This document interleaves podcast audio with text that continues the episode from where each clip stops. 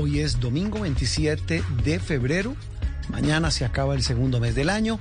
Como siempre, los estamos acompañando aquí con el mayor de los gustos en Sala de Prensa Blue para analizar lo que ha pasado, lo que viene en una semana difícil de entender, difícil de asimilar por lo que ha ocurrido en el mundo, lo que sigue ocurriendo en el mundo, especialmente puede ser el conflicto entre Ucrania eh, enfrentada a una feroz y brutal invasión de Rusia, eh, la la forma como el juego geopolítico mundial está intentando reacomodarse y lo, como lo decía alguien, empezando por el mismo presidente de Ucrania, eh, el mundo viendo cómo Rusia intenta devorarse a Ucrania.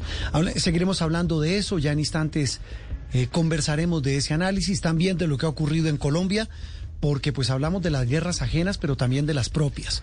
La situación de este año terrible, espantosa, esta semana, en diferentes regiones del país por cuenta de lo que llama amablemente el ELN un paro armado, pero eso simple y llanamente se llama terrorismo cobarde, el de ese grupo que ha destruido carreteras, ha destruido vehículos y ha puesto otra vez a millones de colombianos indefensos eh, en la mitad de un conflicto que nadie entiende.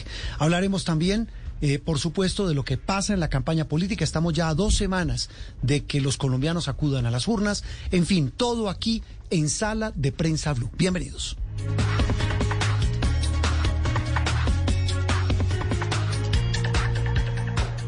Esto es Sala de Prensa Blue. Muy bien, y comenzamos, doña Andreina, muy buenos días. La vi trabajando ayer, sigue trabajando hoy, ¿cómo le va? Muy buenos días, sí. No podía ser de otra manera con esta situación tan difícil que se está viviendo en el mundo con la invasión de Rusia a Ucrania. Hoy, eh, pues muy preocupada, le cuento, porque esto está escalando. Si uno pensaba que ya estaba en un nivel suficientemente tenso y complicado, pues hoy la situación es mucho peor. Así que nada, estamos aquí presentes y pendientes para poder informarles a todos nuestros oyentes de lo que está pasando. Sí, y cuando usted dice que esto está creciendo es porque tal vez eh, se refiere, Andreina y oyentes, a lo que hace algunos instantes se retumba en todos los medios de comunicación del mundo. El New York Times está lanzando una alerta según la cual no solamente que Rusia está intentando tomarse la segunda ciudad eh, más grande de, Ucrania, Kharkov, sino que también acaba de encender la alerta de sus armas nucleares. Acaba el presidente Putin de decir que enciende las alertas de quienes manejan su arsenal nuclear. Exacto, Putin lo, denomina el régimen especial de servicio de contacto. Esto no es más sino pedirle a las fuerzas de disuasión nuclear rusas que estén preparados para lanzamiento de armas nucleares en el caso de ser necesario. Eso, por supuesto, eleva la tensión porque ya, es, ya no estaríamos hablando de una guerra entre dos países, que como ha sido hasta ahora, sino que esto obligaría necesariamente a que otras potencias occidentales como Estados Unidos respondieran de la misma manera, eh, que pongan también a disposición sus armas nucleares eh, para responder a, a un posible ataque y esto ya se convertiría en una guerra de enormes proporciones que envolvería a todo el mundo. La tercera guerra mundial. Eh, Juliana, buenos días. Muy buenos días para todos. Me va bien. Yo me agarro de la esperanza del diálogo que podría iniciar en Gomel, en Bielorrusia, después de las conversaciones que el presidente ucraniano Zelensky mantuvo con el presidente bielorruso Alexander mm. Lukashenko, que recordemos es un aliado de Rusia, es un aliado de Moscú. Un mensajero de Putin. Exactamente, pero que podría facilitar estas conversaciones a ver si de pronto por ahí llegáramos a tener algún aire. Sí, estamos viendo los despachos de las agencias internacionales, pues las noticias eh, se reproducen con una velocidad enorme, más de la mitad de los 150 mil hombres que estaban en la frontera, rusos, eh, ya estarían en territorio ucraniano. Eh, las versiones pues son muy, muy, muy confusas a esta hora. 10, 13 minutos, pero mientras vamos desgranando estos hechos, esta cascada de hechos, pues lo más importante para hoy domingo a esta hora, en medio de un día nublado aquí en Bogotá, también pasado por agua en buena parte del territorio nacional, pues los vamos a acompañar eh, hablando, dialogando y sobre todo reflexionando. Esta semana veíamos que en Colombia escritores, columnistas, eh, pensadores, pues ponen el dedo en la llaga para reflexionar cómo es posible que otra vez el planeta saliendo de semejante desgracia que ha sido la pandemia, entre ahora en semejante desgracia que es ahora lo que está ocurriendo eh, allí, en lo que antiguamente era la Unión Soviética. Juan Esteban Costaín, amigo de esta casa, es escritor, es columnista del diario El Tiempo y es, eh, repito, uno de los más respetados eh, hombres de letras, pero también, repito, que con sus columnas reflexiona, reflexiona sobre cómo carajos, perdóneme la expresión, llegamos a lo que estamos. Juan Esteban, un gusto saludarte. Hoy domingo, 10, 14 minutos. ¿Y cómo llegamos a esto? ¿Cómo llegamos a una situación que muchos creían o creíamos tan lejana, una guerra prácticamente a nivel global. Buenos días, Juan Esteban. Buenos días a todos, mil gracias como siempre por la invitación, es un gusto para mí estar hoy con ustedes, aunque claro, en estas circunstancias tan dolorosas y preocupantes, yo creo, eh, Juan Roberto, que ese, esa es una reflexión clave. Desde hace décadas eh, la especie humana estaba instalada en una falsa ilusión de tranquilidad y casi de conquista de la historia. Un poco ese mito tan equivocado del fin de la historia. Y pensamos que había una cantidad de fenómenos históricos que habíamos superado ya. Y en eh, estos últimos años pues hemos sido objeto de un estremecimiento global imparable porque si a uno en el 2018 le hubieran dicho que lo iban a encerrar durante dos años a causa de una peste medieval, pues eh, habría dicho que es una locura y ocurrió.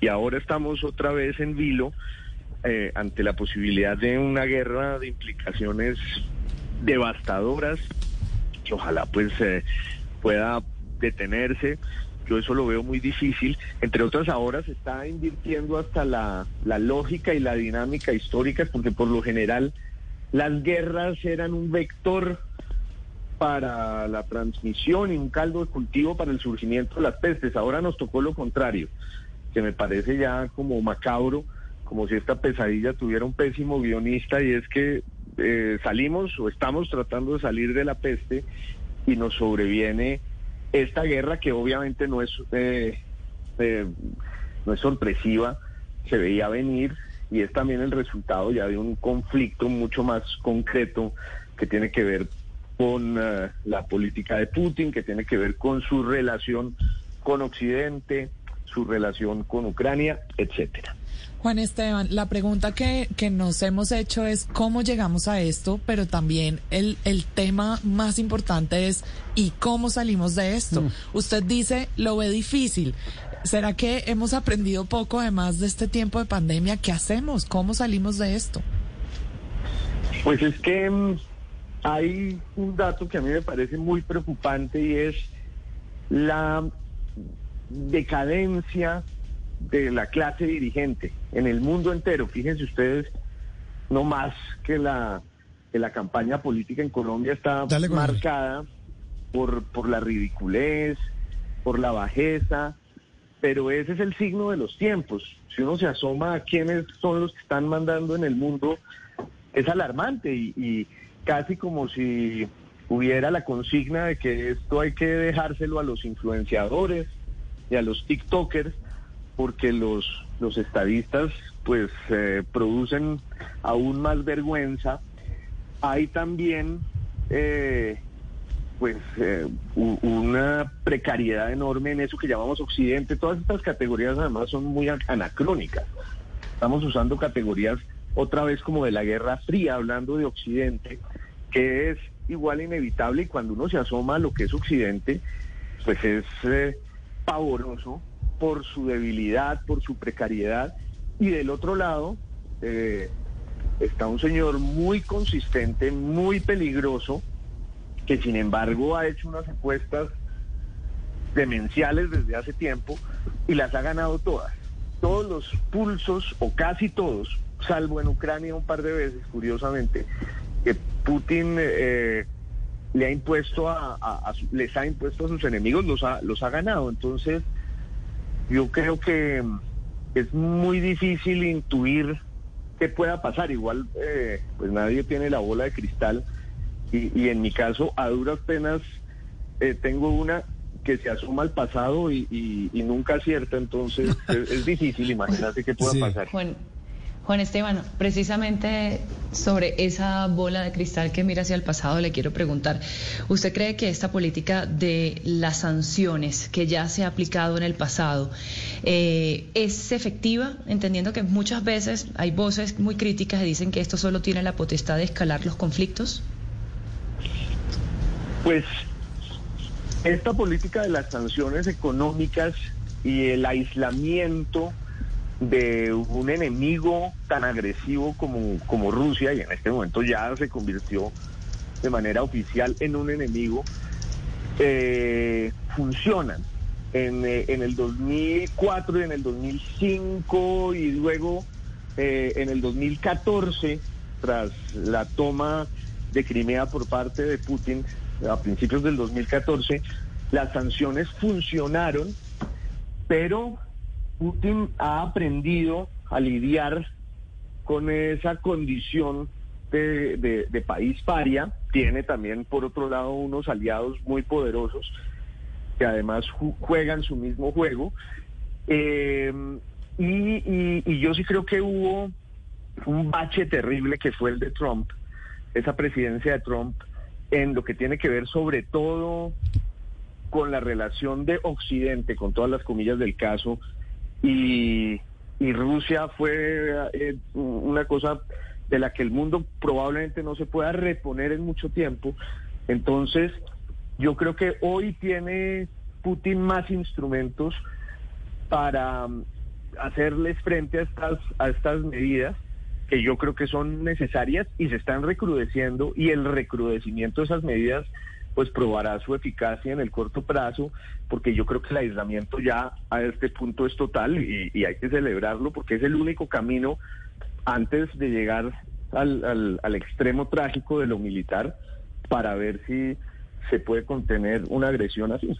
Mm, es, es, evitar llegar, como usted lo dice, a ese extremo trágico que de por sí ya llegamos, Juan Esteban, con, lo que está ocurriendo. Pues Juan, eh, gracias por sumarse a estas voces, por ayudar a nuestros oyentes, repito, a reflexionar sobre lo que está pasando hoy en el mundo, sobre lo que viene ocurriendo y sobre lo que pues suponemos y esperamos que va a pasar con el paso de las horas. Un abrazo y feliz resto de domingo. A ustedes también, gran abrazo. Juan Esteban Costaín, aquí en Sala de Prensa Blue. Estás escuchando Sala de Prensa Blue. La vida es como comer galletas. Habrá momentos dulces y también salados. De todas las opciones hay que saber elegir lo que nos hace verdaderamente felices. Saborear y compartir cada bocado que la vida nos ofrece con optimismo y deleitándonos con el mejor de los ingredientes, la fuerza del cariño. Por eso, nuestra pasión es hacer galletas. Arthur's Cookies Factory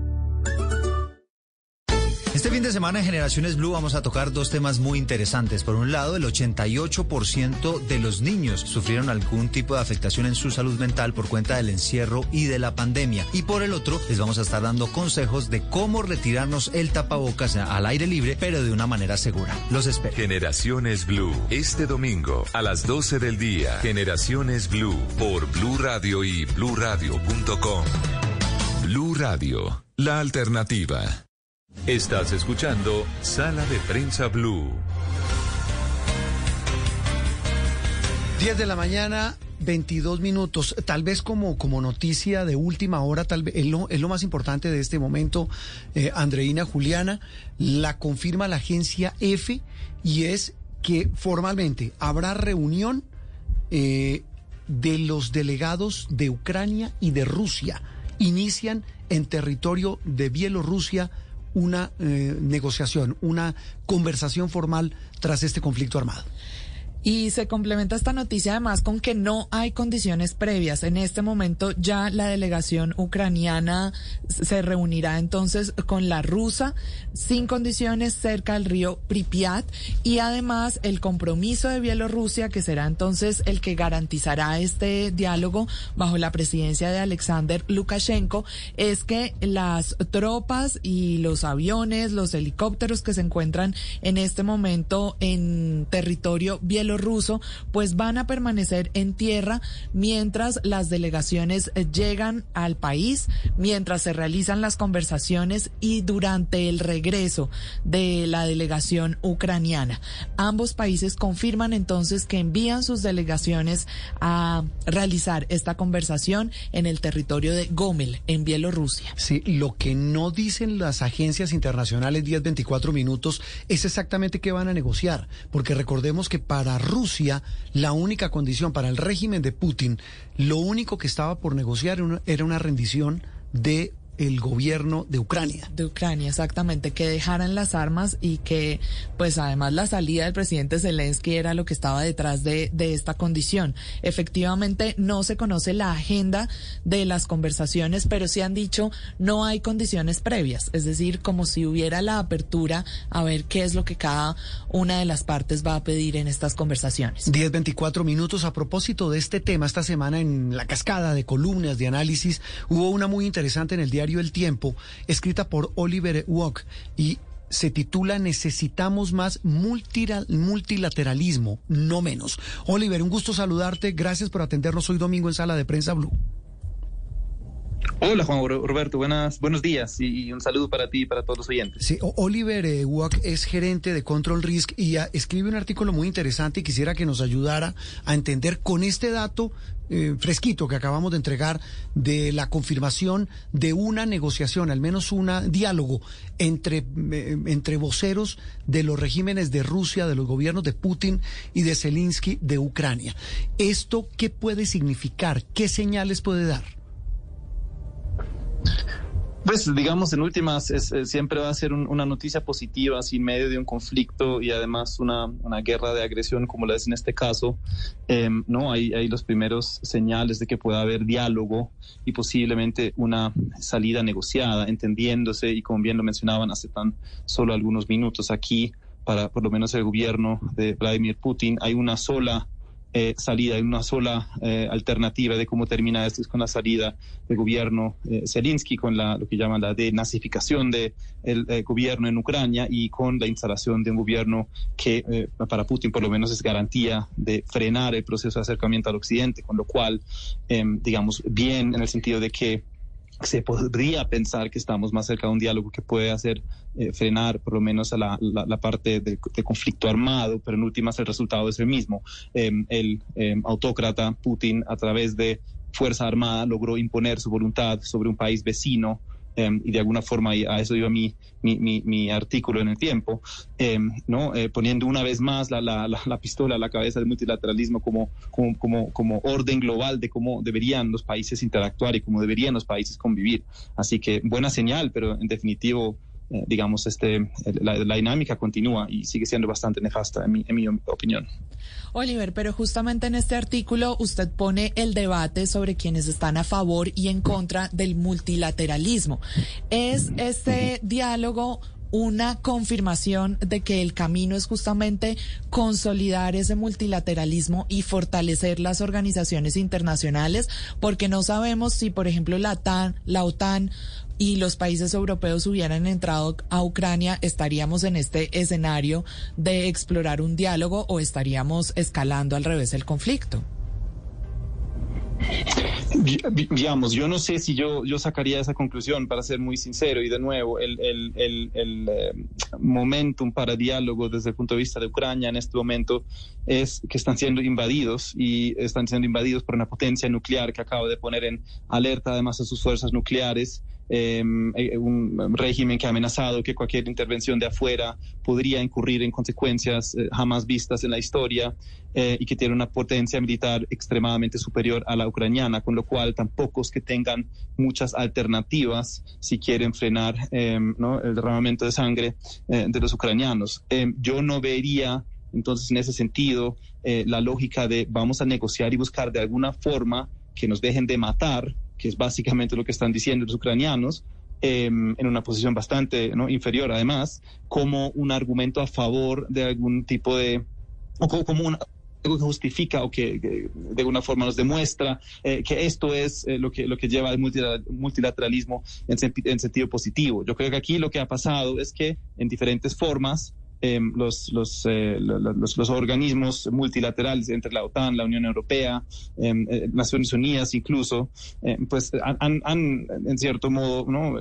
fallido en el sentido de no poder haber frenado la invasión rusa. Yo creo que ahora el gran reto es, serán esos organismos capaces, y en últimas lo que va a llevar eh, presión a Rusia, no es Ucrania, en la mesa de negociaciones, sino la presión internacional. ¿Podrá eh, el, multilateralismo a nivel internacional entre Estados Unidos, la Unión Europea, Asia, que es crucial, China, es absolutamente fundamental, realmente presionar al gobierno ruso Em, a una salida negociada de este conflicto, que no es lo que está buscando Putin, no la instalación de un régimen prorruso. Eso es el gran eh, interrogante en este momento. Eh, eh, hablamos con Oliver Walk, gerente de Control Risks para Colombia y para la región andina. Oliver, en ese análisis también usted dice una frase que puede reflejar lo que muchos hoy piensan o pensamos sobre este tema del multilateralismo y es que realmente es muy débil. Y cuando hablamos de debilidad, estamos hablando que pareciera, y lo dijo el mismo presidente de Ucrania, nos dejaron solos, pareciera que el mundo estuviera observando pues impávido cómo un señor como Putin realmente, pues, ¿cómo se puede decir?, hace lo que quiere, miren lo que termina y mire en lo que andamos y en lo que vamos. Eso es la demostración de que entidades o organismos como la ONU, como la misma OTAN con toda su fortaleza militar, pues al final del camino no sirven de a mucho. Pues es que eso es justamente el, punto que, quería hacer con ese, eh, con ese artículo, entendiéndose que tenemos un tema mucho más agudo con el conflicto, pero para mí el conflicto de alguna forma, eh, no por muchos es visto justamente como una debilidad, como una falencia, como una falla del multilateralismo y la consecuencia, por ende, es eh, hay que acabar con él. Eh, los, los, países tienen que poner sus propios intereses primero, porque mira que el multilateralismo nos falla una y otra y otra vez. Naciones Unidas otra vez falló, la OTAN falló, etcétera. Es un poco la lógica que yo llamo además nefasta y peligrosa en el artículo, porque eso en, definitiva no es la no es la consecuencia, no es la conclusión.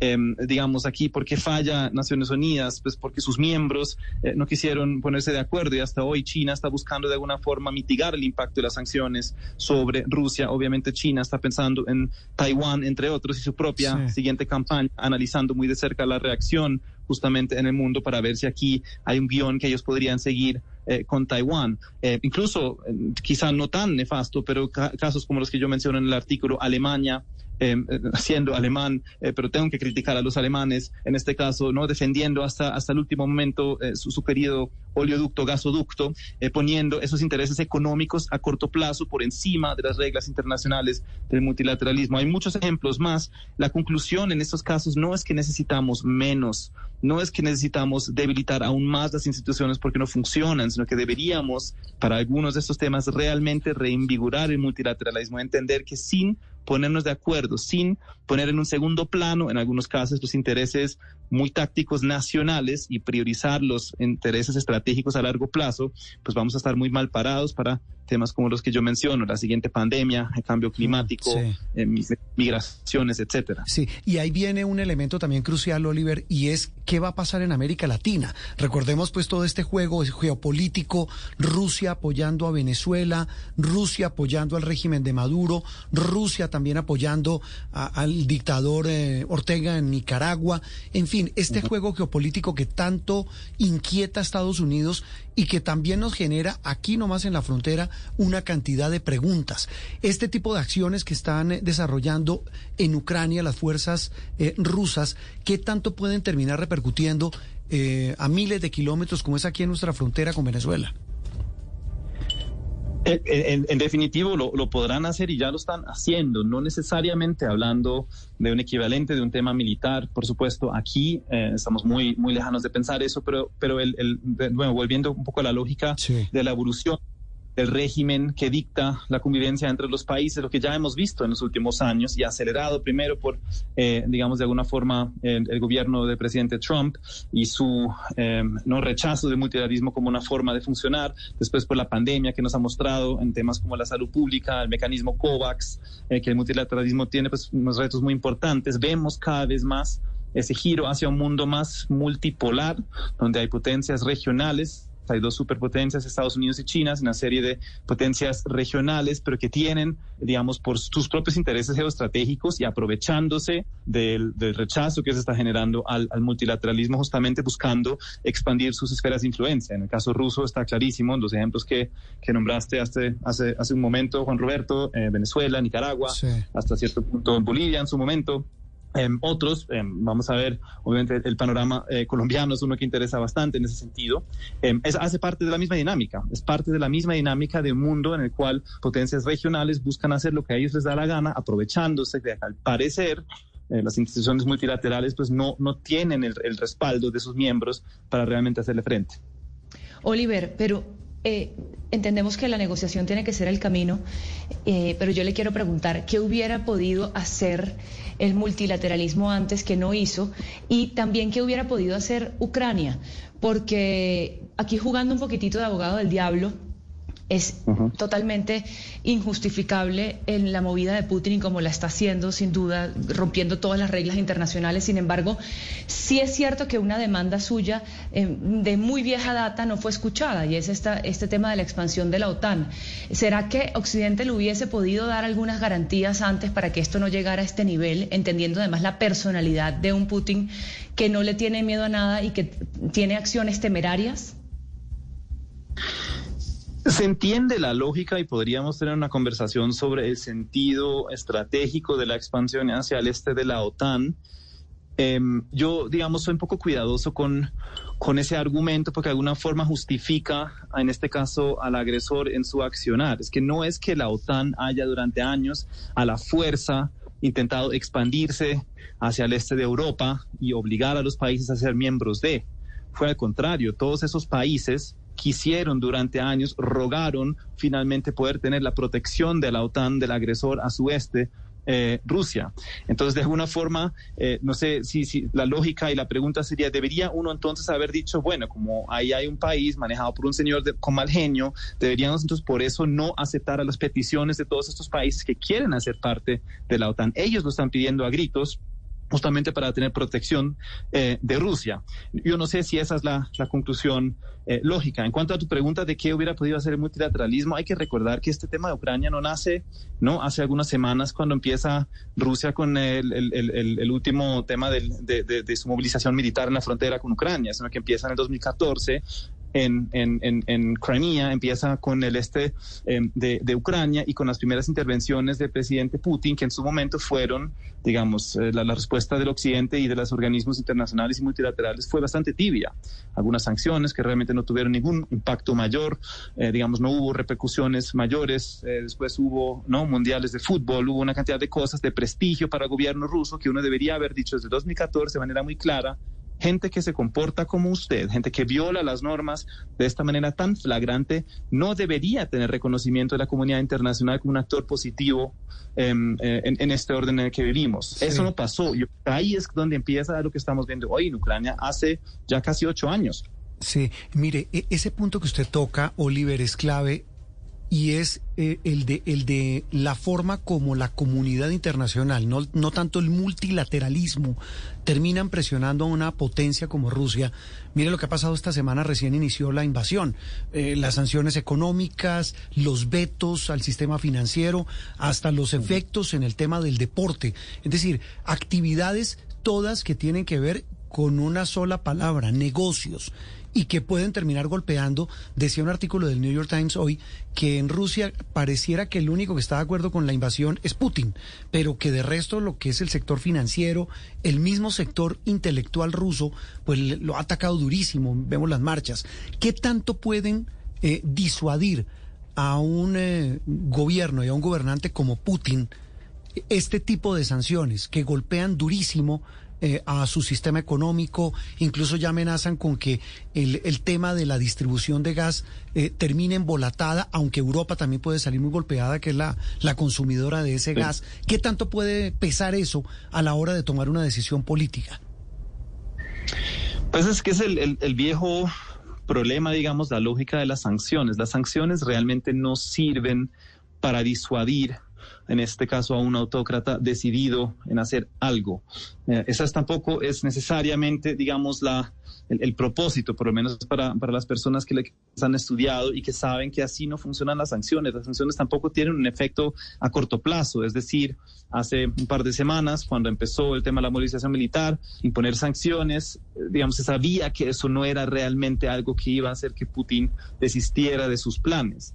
Eh, la lógica de las sanciones es aumentar el costo para el gobierno de Rusia, para Putin en particular, de lo que está haciendo. En su cálculo, creo que en parte también el problema aquí simplemente es, em, eh, no, sé en, dónde lo leí, puede haber sido de hecho también en New York Times, un, artículo que hablaba de, del círculo asesor del presidente Putin y que está rodeado de gente donde nadie le dice que no, nadie le dice que está equivocado, tiene una serie de personas que simplemente le confirman todo lo que piensa, lo cual pues obviamente no es muy, muy saludable para tomar decisiones racionales.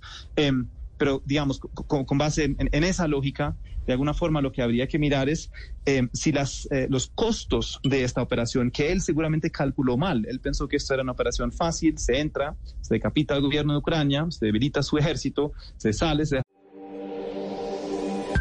Nada es para siempre. El hielo se derrite, el sol se esconde, las semillas se las lleva el viento, los amores se acaban, las personas cambian.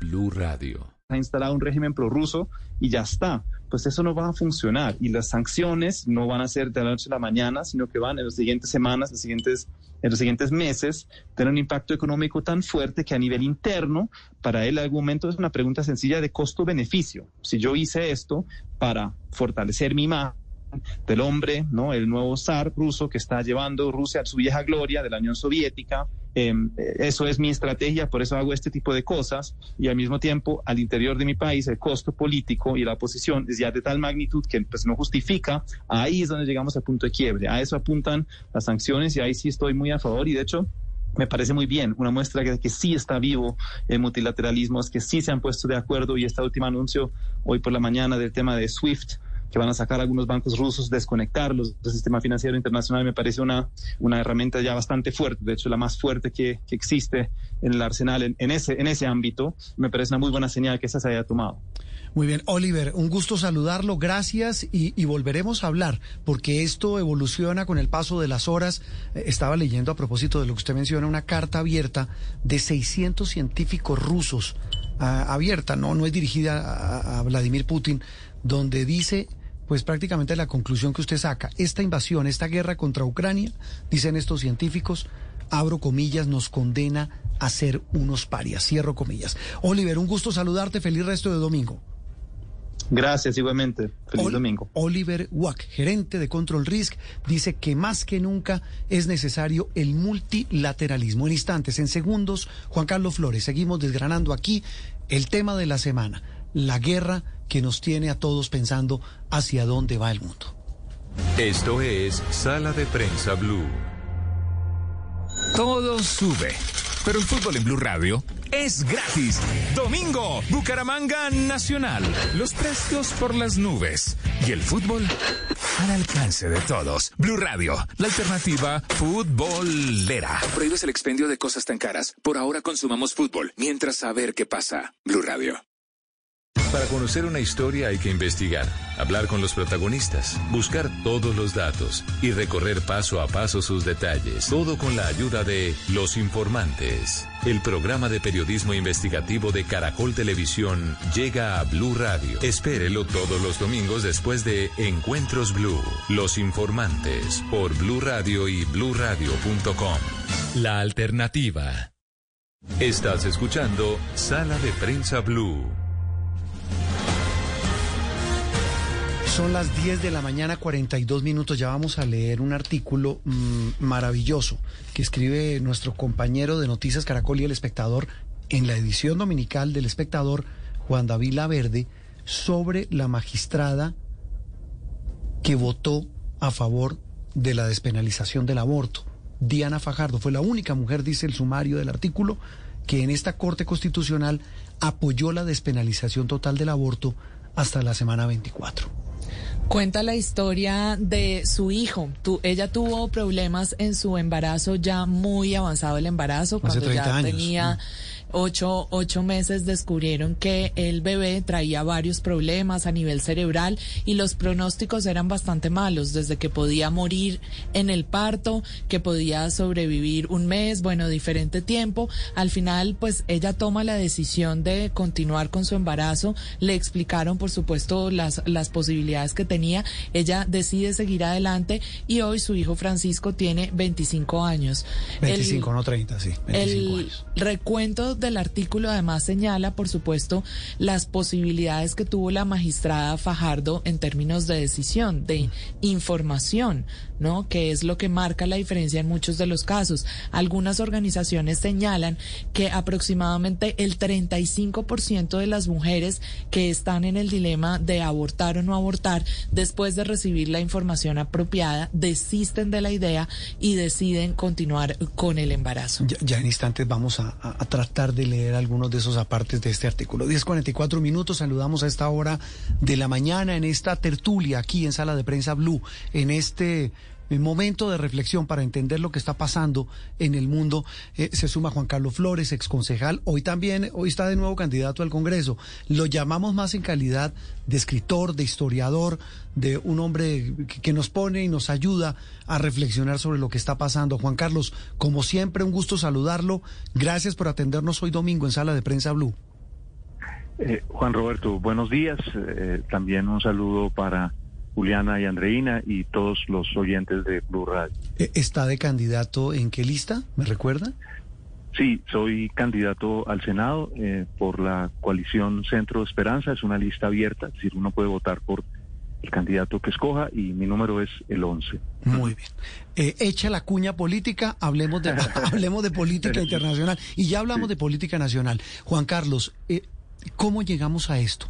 ¿Cómo, ¿Cómo llega el mundo de nuevo a una situación impensada, impensable y dolorosa? Bueno, ya al menos se está abriendo alguna rendija de, diálogo entre las partes, pero ¿cómo llegamos a esto? Eh, eh, Juan Roberto, ahora acabo, hace un momento acabo de pasar aquí, me senté en una plazoleta, estoy caminando por el centro, sí. estoy sentado en la plazoleta de la Universidad Central sobre la carrera quinta y acabo de pasar hace dos cuadras frente a la Biblioteca Nacional, ese emblemático edificio cultural de Bogotá, y, había una cantidad de gente inmensa. Dije, ve, ¿qué, es lo que está pasando allí? Y me acerqué y encontré una cosa que se ha puesto de moda en las calles de Bogotá. Se ponen de acuerdo personas a las que les gusta el boxeo, llegan con sus guantes, con sus eh, protectores para la cabeza, eh, y hay un, eh, una suerte de árbitro eh, y hay una, una suerte de plástico en el piso que señala el ring, lo rodea muchísima gente y los jóvenes empiezan a, boxear. Ya he visto en dos ocasiones, esta es la segunda, la otra la vi hace unos días eh, cuando pasaba por la noche eh, al lado del Movistar Arena y vi una cantidad de gente y le pedí a la persona que me llevaba que, que nos detuviéramos y salí a mirar qué era lo que estaba pasando y era una situación igual. Lo interesante es que hay reglas de juego.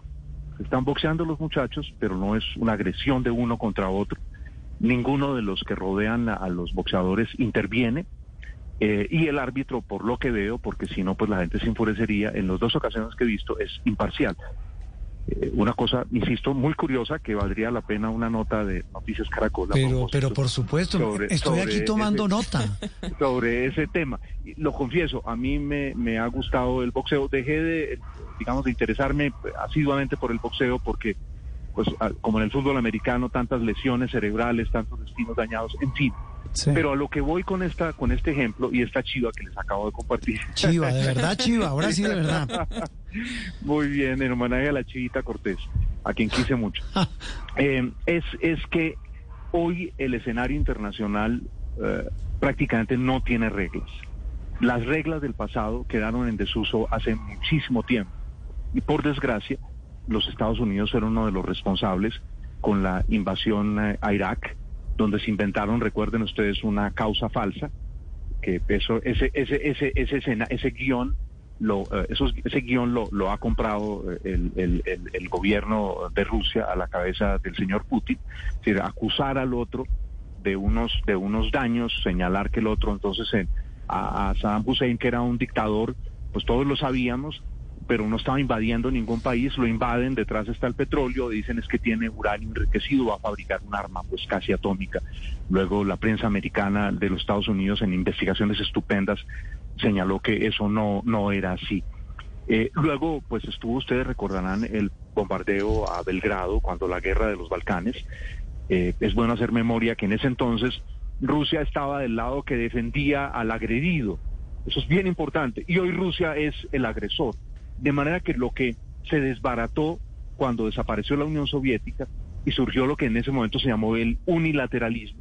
Y es decir, los Estados Unidos se llenaron de soberbia y pensaron que ya no tenían rivales. Y mientras tanto, crecía China y había una Rusia muy dolida por la desaparición de la antigua Unión Soviética, del Imperio Soviético, y buscando un lugar en el mundo. Entonces, esa es la situación que tenemos hoy. Se requeriría eh, reconfigurar el orden internacional, eh, encontrando además que hay nuevas potencias. Ha pasado casi desapercibido, pero ayer el eh, presidente de Turquía, que es una potencia regional, que mira con preocupación el crecimiento de Rusia. Por eso Turquía se metió en la en esa guerra de Azerbaiyán contra Armenia y salieron ganando y Rusia mira con preocupación el crecimiento de Turquía, pero Turquía que dice, yo no quiero que yo siendo un vecino del Mar Negro, que Rusia se convierta allí dominando Ucrania en una potencia dominante como lo fue la Unión Soviética. Y ayer enviaron junto con el presidente de Azerbaiyán, el señor Aliyev Erdogan, el presidente de Turquía, una carta a los dos lados sugiriéndoles que están dispuestos a mediar entre ambos. Entonces, lo que quiero señalar es que esta agresión, porque indudablemente es una agresión. Ahora hay muchísima gente simpatizante de Putin por todo el mundo, incluso hasta expresidentes de los Estados Unidos, pero es una agresión. Y, claramente el derecho internacional siempre favorece al agredido frente al agresor. Que el gobierno de Ucrania es un tal por cual, bueno, eso es otro asunto, pero un país extranjero invade otro, pone a la gente a sufrir eh, decenas de miles de refugiados, ese es el hecho que está hoy. Y se llega entonces por esa, terminaría aquí, por esa recapitulo, por esa desaparición del orden internacional que primó después de la Segunda Guerra Mundial y Estados Unidos es un gran responsable en la desaparición de eso por una nostalgia de Rusia por la recuperación del imperio, sin que Rusia se haya modernizado económicamente a diferencia de China. Esa es una realidad.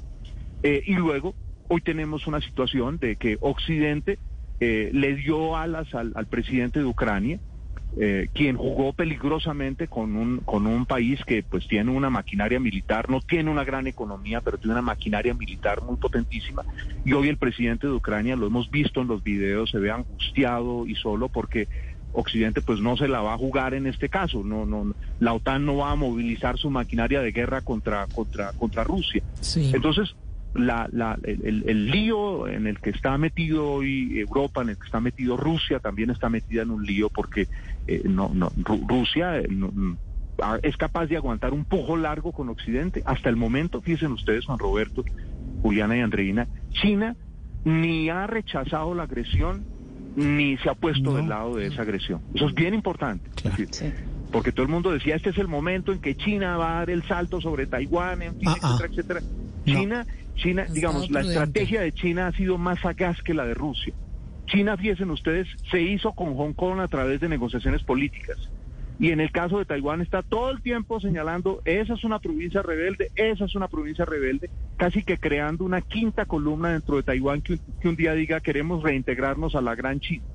En fin, es un, es un juego en el, que, en el que no hay inocentes, ¿cierto? Ni Putin es inocente, ni Estados Unidos es inocente, ni la OTAN es inocente, pero el Paganini es el pueblo ucranio y el pueblo ruso que va a sufrir eh, las, las sanciones económicas que lo van a golpear es fundamentalmente a él. Juan Carlos, pero ¿dónde reconfiguramos esas reglas de juego? Porque pareciera que Naciones Unidas no es el escenario para volvernos a poner de acuerdo.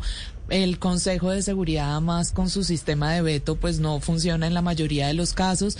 Entonces, para reconfigurar esas reglas que nos permitan no seguirnos preguntando cómo llegamos a estas situaciones, ¿dónde, dónde lo haríamos y cómo lo haríamos? Mire, las Naciones Unidas, usted tiene toda la razón, tiene muchos defectos, pero voy a recordar algo. Eh, no recuerdo exactamente el aniversario de, la, Naciones Unidas que se celebraba y Putin dirigió una carta a Naciones Unidas que ha sido una de las eh, insistencias rusas que, Estados Unidos desconoció y es repotenciemos los organismos multilaterales. Y, insisto, yo no asumo a Putin como inocente, no, no, no, lo veo claramente como el agresor, con delirios imperiales. Pero también hay que señalar, y Putin dirige una carta a Naciones Unidas en, el, en la que cita a un diplomático colombiano, a Zuleta, que fue canciller de Colombia. Lo cita él, que fue una de las personas que participó en la creación de Naciones Unidas. Y señalaba ese principio de Naciones Unidas y es que aunque existiese el Consejo de Seguridad de las Potencias, todo país podía acudir a Naciones Unidas e intentar defender sus derechos allí. Entonces, el, lío es que los grandes jugadores, eh, y Estados Unidos tuvo un papel excepcional para poder reconfigurar el orden mundial durante los años en que estuvo prácticamente solitario, pero se llenó de soberbia, no han querido oír esas voces. Pero con todos sus defectos, no hay otro escenario, porque de todas maneras Naciones Unidas presidió la paz entre las potencias durante muchísimas décadas. Eso no se nos puede olvidar. Fíjese usted que tenemos unas potencias que, lo que llaman los técnicos en armas nucleares, tienen garantizada una cosa terrible, la mutua destrucción asegurada. Eso es un hecho. Es decir, Rusia tiene armas para, para hacerle daño a Estados Unidos, pero Estados Unidos lo mismo. Eh, y lo mismo Francia, Inglaterra en Europa y las otras potencias nucleares que han surgido en el mundo tienen esa capacidad de daño regional. La India la tiene frente a China y la China la tiene frente a India, ¿cierto? Pakistán tiene una capacidad de daño frente a sus vecinos. En fin, se dice que Israel tiene el arma nuclear. Esa es una de las, como de las grandes interrogantes de, digamos, de las, de, de las relaciones internacionales, si Israel la tiene o no. Entonces, yo, yo creo que eh, aquí probablemente se va a caminar durante un tiempo, no nos hagamos ilusiones, por una senda equivocada. Putin insistirá en que, en que así como, como, ha podido aparentemente ganar en Siria, pero no ganó tanto, porque, insisto, Turquía se metió cuando dijo miércoles, estos tipos se nos están creciendo. Rusia no, está, no es solamente la OTAN, Rusia tiene muchas fricciones. La relación de Rusia con China no es fácil, porque China es gigantesca y riquísima y, y, Rusia es eh, gigantesca, pero no tiene la energía económica de, China. Entonces, por ahora vamos a ver una cosa militarista de un lado, de sanciones del otro, la, la amenaza de la expansión de la OTAN hacia el este, que sería un error catastrófico, estratégico. Eh, pero al final todos van a sentir, yo creo que eso es lo que, lo que puede ocurrir, a veces las guerras traen ese lado, pues no en balde la, el orden que tenemos surgió de la catástrofe de la Segunda Guerra Mundial, un hecho dolorosísimo, pero yo creo que todos los, los, europeos, Estados Unidos y Rusia van a sentir que, que hay una cosa que no pueden resolver ni con sanciones ni con agresión militar. Y ahí podría ser, el, a raíz de su reflexión, el momento de, de, Naciones Unidas y el momento de un organismo paneuropeo, porque es que no olvidemos que Europa eh, que tanto nos gusta y tan civilizada, ha sido la cuna de las dos guerras más catastróficas de la historia de la humanidad. Juan Carlos, eh, hablando de esa senda que vamos a, transitar ahora, de ese futuro, eh, sea lo que sea, que en cómo termine esto, si va a Rusia a poner un gobierno a su medida en Ucrania, eh, lo, que sea que suceda, ¿qué capacidad tiene esta situación de, polarizar aún más al mundo? Por ejemplo, países como Suecia y Finlandia, que, son pues neutrales, Finlandia, que, declaró su neutralidad, recibieron advertencias muy duras de, Moscú, diciéndoles que cuidadito y se, y se llegan a la OTAN. Eh, y qué tanto deben temer las, las naciones exsoviéticas. O sea, ¿no va a llevarlas a ellas también corriendo más rápido hacia los brazos de la OTAN precisamente para defenderse de una ofensiva que ya la estamos viendo en Ucrania, que también fácilmente podría ir hacia ellas en, un futuro? Mm. No podemos descartar nada, por supuesto. En, en el mundo en el que vivimos, eh, están ocurriendo los peores escenarios en todos los campos, en lo económico, en el tema de la salud, pensemos en la pandemia, en fin, etcétera, etcétera.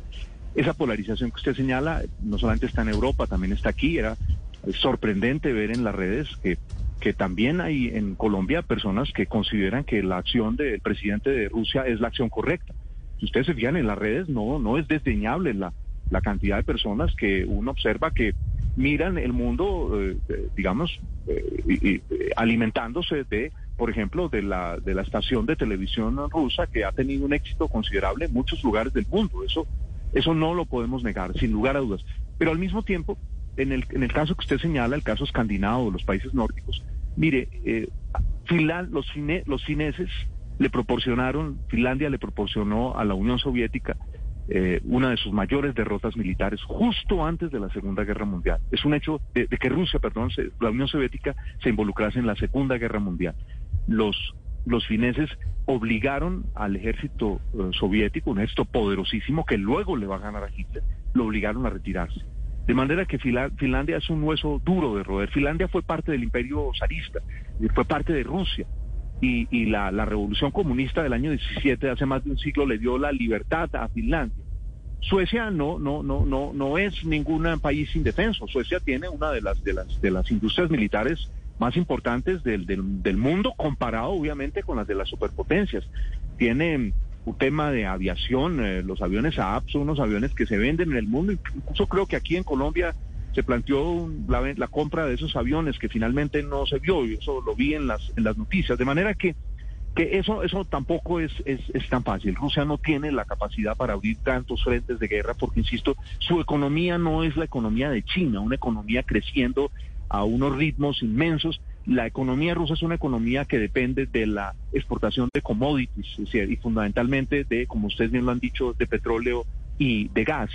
Eh, entonces, creo que, que, digamos, hay unos escenarios que podrían volverse aún más eh, eh, catastróficos, pero yo siento que tanto Rusia como Occidente están interesados en que la cosa por ahora se reduzca a, a Ucrania. Pero insisto, el hecho de que, miren, han tumbado las sanciones a Maduro. Es decir, y Putin es de lejos un tipo mucho más capaz que Maduro. Es decir, no lo han tumbado. Es decir, piensen ustedes el desastre diplomático nuestro cuando se pretendió eh, hacer una suerte de golpe de opereta con el señor Guaidó en Venezuela. de que tenía las horas contadas. Cierto, ¿se acuerdan? Y que mm. el señor fue a la Carlota, al, aeropuerto y se paró y que llegara la gente. Entonces, e, esto, digamos, esto va para largo plazo, por desgracia para los ucranios, que son el lado perdedor en este, en este momento. Y yo, miren, les voy a dar un dato sobre lo que pasa en Rusia a raíz de la Carta de los Científicos. Sin duda que eh, hay un sector pro-occidental. En Rusia siempre ha habido dos grandes sectores, ¿cierto? Un sector que dice Rusia puede sola y otro sector que dice Rusia es también, también parte de Occidente. No en balde la cruzan los Urales y de los Urales para acá es Europa y de los Urales para allá es Asia. La, la niña de unos amigos estuvo, estaba, fue invitada por sus amigos que se han encontrado, eh, fue invitada a Moscú eh, eh, en, en, el año nuevo. Y es la niña de unos amigos, una niña colombiana, en este año nuevo.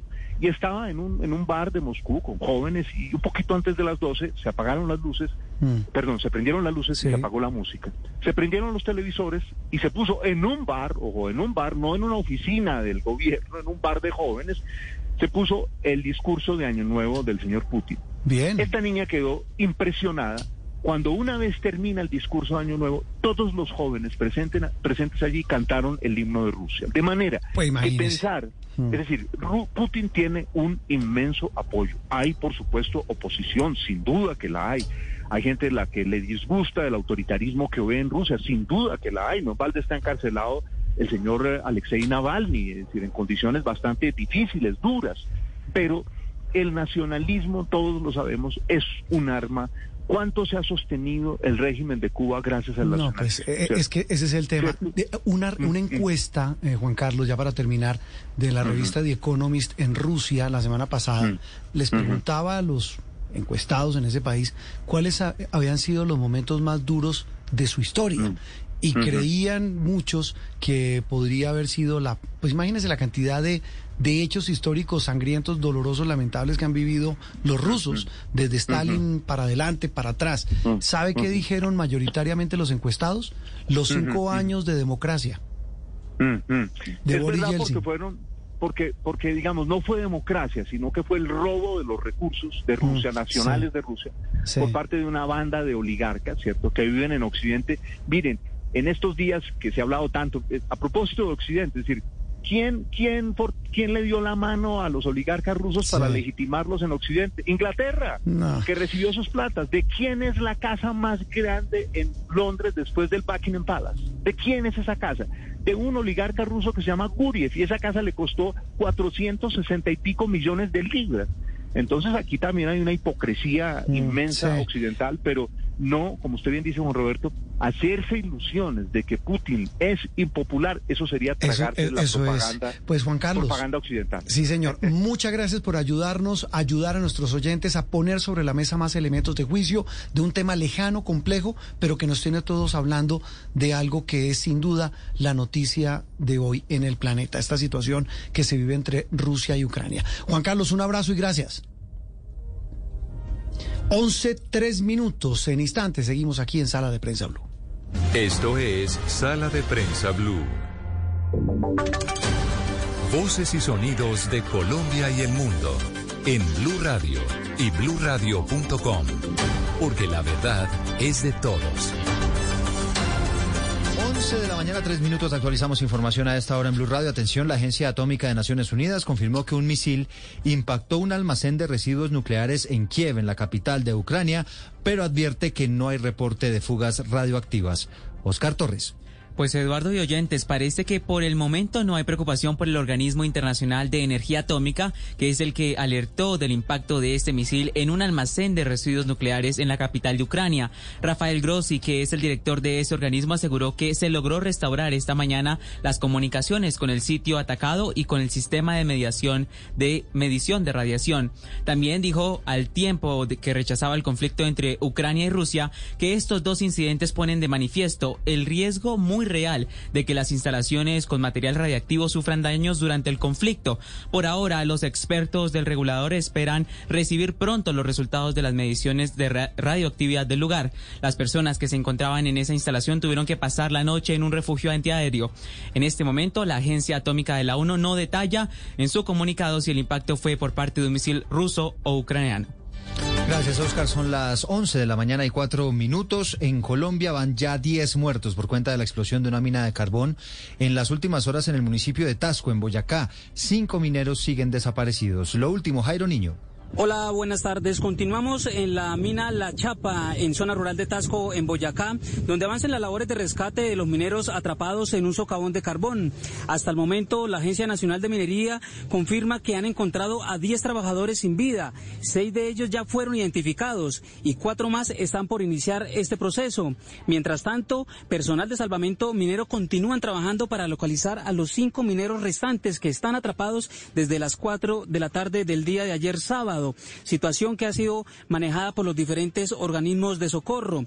La emergencia, al parecer, se registró, según las autoridades, por acumulación de gas al interior del socavón, que según la Agencia Nacional de Minería no podía estar siendo explotado, pues solamente debía estar en proceso de construcción y montaje. Más de 70 personas a esta hora continúan trabajando para tratar de rescatar a estas cinco personas. Y a las 11 de la mañana, seis minutos, hay una tragedia también en el departamento del Huila. Un niño de cinco años murió en medio de un deslizamiento de tierra que ocurrió en zona rural del municipio de Iquira, en el Huila. Silvia Lorena Artunduaga. Como consecuencia de las fuertes lluvias registradas desde la noche anterior y que aún persisten en Valencia de La Paz, zona rural del municipio de Iquira, se presentó un deslizamiento de tierra que afectó un asentamiento ubicado en este centro poblado. De acuerdo con la información preliminar, dos viviendas quedaron totalmente sepultadas y un menor de edad de tan solo cinco años falleció. Esta situación es atendida por bomberos de Iquira y Teruel con ayuda de la comunidad. Concejal Jaime Toro. En un asentamiento a las afueras de este centro poblado, con las fuertes lluvias que de la noche anterior vienen arreciando a Iquira, eh, se produjo un deslizamiento aproximadamente a las seis y cuarto de la mañana de hoy domingo, donde vivían dos familias, de las cuales un menor de cinco años eh, falleció producto de este deslizamiento. La mayor preocupación es que en esta zona donde aún continúan las lluvias, son más de 40 las viviendas que permanecen en riesgo. 11 de la mañana, 7 minutos. Comienzan las manifestaciones contra la decisión de la Corte Constitucional de despenalizar el aborto hasta los seis meses de gestación. Ocurre en Bogotá, en otras ciudades del país. Juan David, ¿dónde se encuentra? Hola Eduardo, muy buenas, eh, buenos días. Le encuentro que estoy acá precisamente sobre el Parque Nacional, en donde ya varios manifestantes, eh, no solo de asociaciones cristianas, sino también religiosas, se encuentran en este momento marchando hasta la Plaza de Bolívar con varios carteles alusivos, haciendo incluso también cánticos y rezando aquí en esta marcha. Me encuentro también con el señor Carlos Sequeda. Señor, cuénteme por qué están marchando en este momento. Bueno, la marcha que ustedes ven que es numerosísima a lo largo de la carrera séptima desde el Parque Nacional y hasta la Plaza de Bolívar, está eh, magnificando una protesta por la decisión de la Corte Constitucional, totalmente absurda, innatural, y uno podría decir que asesina de niños hasta los seis meses de gestación en los senos de la madre. Esa es la motivación grande y esto conmueve no solamente a las personas que están aquí, sino a todo el país en contra de eso y a, todo el mundo porque hay que protestar contra eso. No es posible que por un solo voto extra, por una sola persona de la Corte Constitucional, se vayan a poner en juego millones de vidas de niños hasta los seis años, a los 13 meses de gestación. No es posible eso. Em, conocemos a niños Hoy personas mayores que fueron eh, nacidos a los seis meses en perfectas condiciones humanas y siendo útiles a la sociedad. Muchísimas gracias, don Carlos. Pues le cuento precisamente que acá con los cánticos de no al aborto y sí a la vida, eh, a la decisión que tuvo la Corte Constitucional 5 a 4 de permitir precisamente la despenalización a los hasta los seis meses de gestación, Eduardo. Gracias, Juan David. 11, 9 minutos. Hay un nuevo roce entre el gobierno y el Partido Comunes por el continuo asesinato de excombatientes de las FARC. Van más de 300 desde que se firmó la paz. Nicolás Rojas. Luego de que el presidente del Partido Comunes, Rodrigo Londoño, señalara en un video que el presidente de la República, Iván Duque, es el responsable de los asesinatos de los firmantes del acuerdo de paz y que la campaña del actual gobierno es estigmatizar a los firmantes, el alto consejero para la estabilización, Emilio Archila, salió al paso de estas declaraciones y le respondió. Obviamente no es un momento para que partidos de oposición digan mentiras y pretendan que el gobierno ha sido negligente o perezoso o que no ha tenido toda la atención para la seguridad de los combatientes. Este choque se dio después del ataque de esta semana a un proyecto productivo en el Putumayo, donde falleció el excombatiente Jorge Santofinio Yepes. Según el Partido Comunes, ya son 300 los desmovilizados asesinados. Muy buenas noticias con Luis Díaz y el Liverpool será titular hoy para jugar. Este es un partido de Santiago de la Copa de la Liga allí en Inglaterra. Así es, Eduardo. Exactamente a las 11:30 rodará el balón en el mítico estadio de Wembley para recibir la final de la Carabao Cup. Liverpool buscará tomar ventaja y conseguir su novena corona, mientras que el Chelsea irá por su título número 6.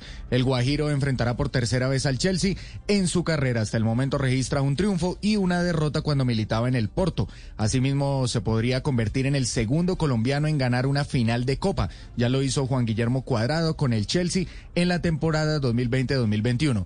Díaz completa así su debut en las cuatro competiciones que luchan los de Anfield en Inglaterra. Premier League, Champions League, FA Cup y Carabao Cup.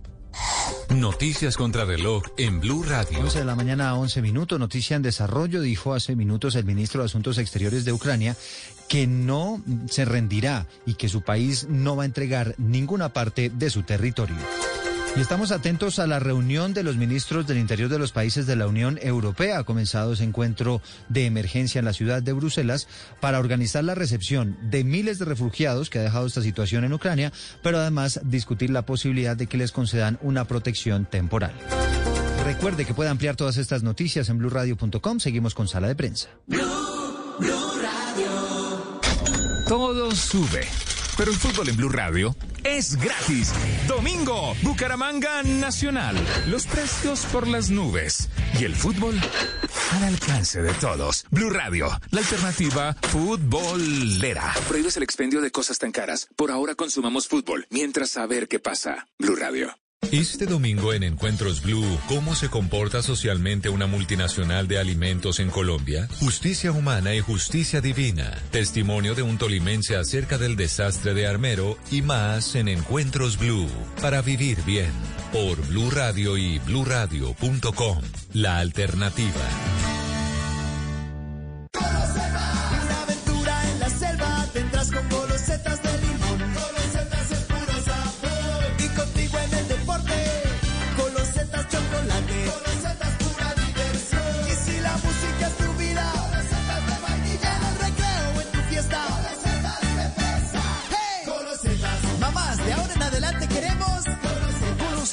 Las nuevas galletas rellenas con sabor a limón, chocolate, vainilla o fresa. Este fin de semana en Generaciones Blue vamos a tocar dos temas muy interesantes. Por un lado, el 88% de los niños sufrieron algún tipo de afectación en su salud mental por cuenta del encierro y de la pandemia. Y por el otro, les vamos a estar dando consejos de cómo retirarnos el tapabocas al aire libre, pero de una manera segura. Los espero. Generaciones Blue, este domingo a las 12 del día. Generaciones Blue por Blue Radio y bluradio.com. Blue Radio, la alternativa. Estás escuchando Sala de Prensa Blue.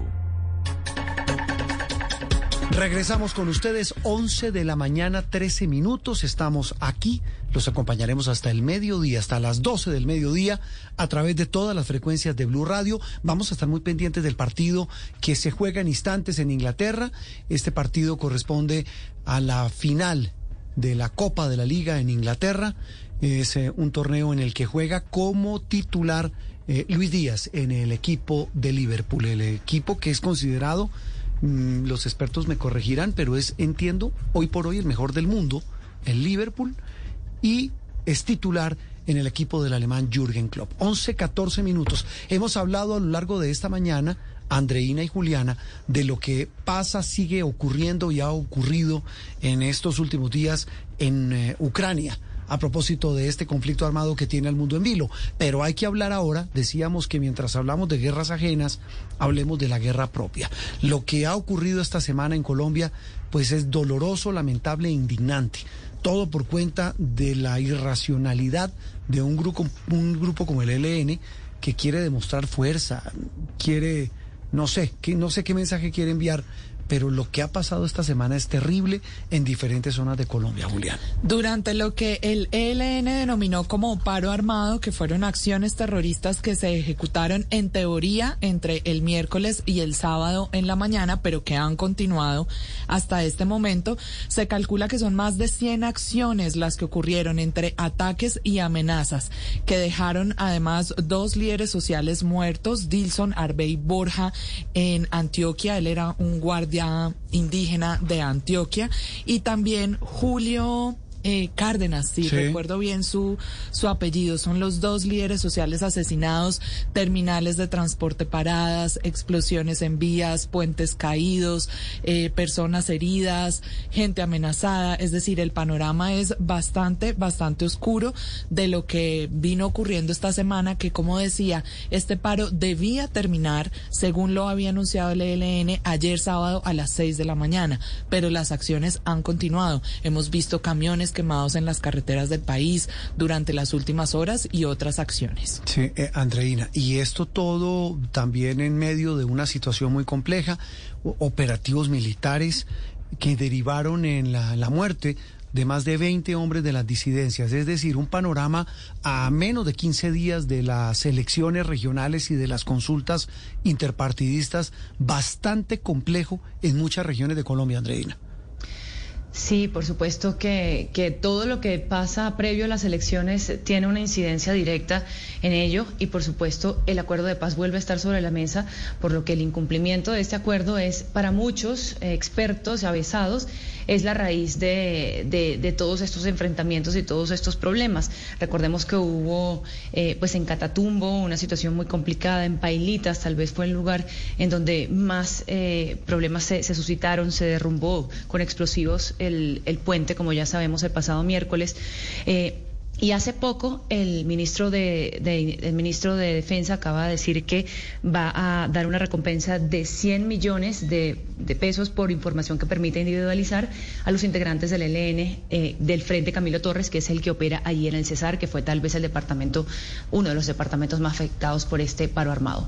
A las 11 de la mañana, 17 minutos, contactamos a Diego Alejandro Restrepo, uno de los más eh, destacados investigadores de Paris, que es una fundación muy respetada en Colombia, eh, analizando el conflicto armado. Eh, Diego Alejandro, un gusto saludarlo. Gracias por estar con nosotros. Y este panorama que hemos pintado nos indica que, que ¿Cuál, es la estrategia? ¿Qué puede uno inferir de lo que un grupo como el ELN quiere hacer eh, cuando estamos, repito, a menos de 15 días de elecciones? Buenos días. Buenos días, Juan Roberto, y gracias por la invitación. Eh, yo creo que, como ustedes lo han dicho, sí, es una situación sumamente compleja para el país. Y básicamente evidencia eh, unos asuntos muy complejos de seguridad. El primero es la crisis de seguridad eh, en el marco del gobierno Duque que muestra el fracaso de la política de este gobierno. Y es básicamente eh, la evidencia de algo de lo más preocupante, el fortalecimiento del ELN en los últimos dos años. Eh, el ELN hoy tiene eh, presencia en, alrededor de 170 municipios del país, de 180, perdón, y em, controla el territorio de muchos lugares, incluso históricamente, en los que históricamente ha estado, se ha fortalecido, como es el caso de Arauca, norte de Santander, Chocó, incluso Nariño, Cauca, lo que hemos visto. En segundo lugar, de ese fortalecimiento, por supuesto, a eso se le suma eh, el fortalecimiento de estructuras como el Plan del Golfo y las llamadas disidencias de las FARC o grupos armados post-FARC. En segundo lugar, eh, digamos, desde nuestro eh, sistema de información, nosotros recolectamos o sistematizamos 34 acciones bélicas perpetradas por el ELN en el marco del paro armado propiamente dicho, en 10 departamentos del país, con un total de 7 personas heridas y un perro antiexplosivos eh, muerto. Los lugares en los cuales se concentraron estas acciones fueron Cauca con 11 acciones, Cesar, como ya ustedes lo decían, y Norte de Santander. Lo que caracterizó esta jornada de violencia fueron los artefactos, explosivos, eh, como ya lo mencionaron también, la destrucción del puente Pailitas Pelaya en Cesar fue, eh, digamos, uno de los acontecimientos más graves. Eh, frente a lo que se mencionaba también de violencia contra líderes sociales y excombatientes, fue una semana sumamente compleja, tres líderes sociales asesinados, y eh, dos firmantes de la paz de eh, comunes asesinados. Esto, eh, quiero hacer la precisión, habría que esclarecer si está vinculado con el ELN, pero hasta la información que nosotros tenemos, esta violencia no está vinculada con acciones del ELN. Básicamente tenemos un panorama complejo de violencia en donde el ELN quiere prácticamente mostrar los dientes, mostrar que es fuerte, eh, como ya lo demostró, y también básicamente visibiliza eh, la subestimación por parte del ministro de Defensa Diego Molano, que en una falta de comprensión y quizá en fallos de inteligencia eh, militar no se da cuenta del incendio que tiene hoy Colombia en los territorios del país más afectados por la guerra. Diego, ¿cuál es la estrategia de estas acciones de los últimos días? Usted menciona que son 180 municipios donde hay presencia del ELN. Veníamos poniéndole la lupa a Arauca y Chocó, pero ¿se puede tomar estas acciones de los últimos días como una especie de toma del país para fortalecerse en otros departamentos por parte del ELN? Pues a ver, lo que nosotros creemos es que esto, o sea, que la estrategia del ELN es uno, mostrar previo a las elecciones presidenciales y legislativas que es fuerte, que tiene presencia en gran parte del territorio de, nacional y que puede hacer daño, que sí puede, tiene, digamos, con qué afectar la movilidad, lo, lo, evidenciaron en este paso armado. Eh, la Panamericana cerrada durante varios días, eh, también en Bucaramanga, la, eh, perdón, Santander, la San Gil, eh, cerrada por las acciones. Entonces lo que nosotros interpretamos es que es una, una estrategia del ELN por mostrarse fuerte previo a las elecciones, también para incluir dentro de la agenda un posible trato diferencial o un nuevo acuerdo con una presidencia que esté a favor de la negociación. Si no es el caso, eh, también muestra que puede hacer daño y que sigue en armas y que lamentablemente puede desestabilizar al país y a la institucionalidad como ya lo hizo. Entonces es una muestra de ese poder previo a la selección. Diego, eso justamente le iba a preguntar. Usted dice que esta muestra de fuerza puede ser para llevar, eh, para, digamos, para, para hacer que el país sienta la necesidad de, llevar a este grupo a un, eventual acuerdo, a sentarse en una mesa con el gobierno. Eh, sin embargo, le quiero preguntar, ellos ya, ya han demostrado que esa voluntad no, no está allí.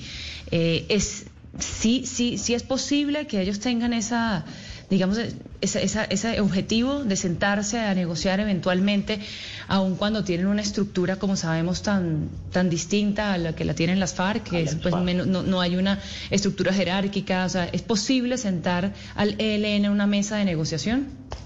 Pues, a ver, yo creo que el ELN eh, se ha encargado también de mostrar que en muchos momentos. No hay voluntad de negociación, ni de diálogo, ni de paz eh, el Estado colombiano, en cabeza de este gobierno particularmente, Iván Duque, ha demostrado no tener tampoco voluntad de paz y más grave aún, como ustedes lo señalaban, la, las debilidades en la implementación del acuerdo de paz, los incumplimientos constantes y el desangre que tenemos de eh, excombatientes de FARC, pues es un incentivo negativo o más bien desincentiva la posibilidad de diálogo con otros grupos armados. Entonces, esto es, el ELN lo ha mostrado en algunos periodos, el gobierno ha dejado claro que la paz no hace parte eh, de su agenda política, económica, eh, y entonces tenemos la situación, el peor escenario posible, un gobierno antipaz y eh, un ELN que eh, tampoco está mostrando voluntad de paz ahorita. Creemos que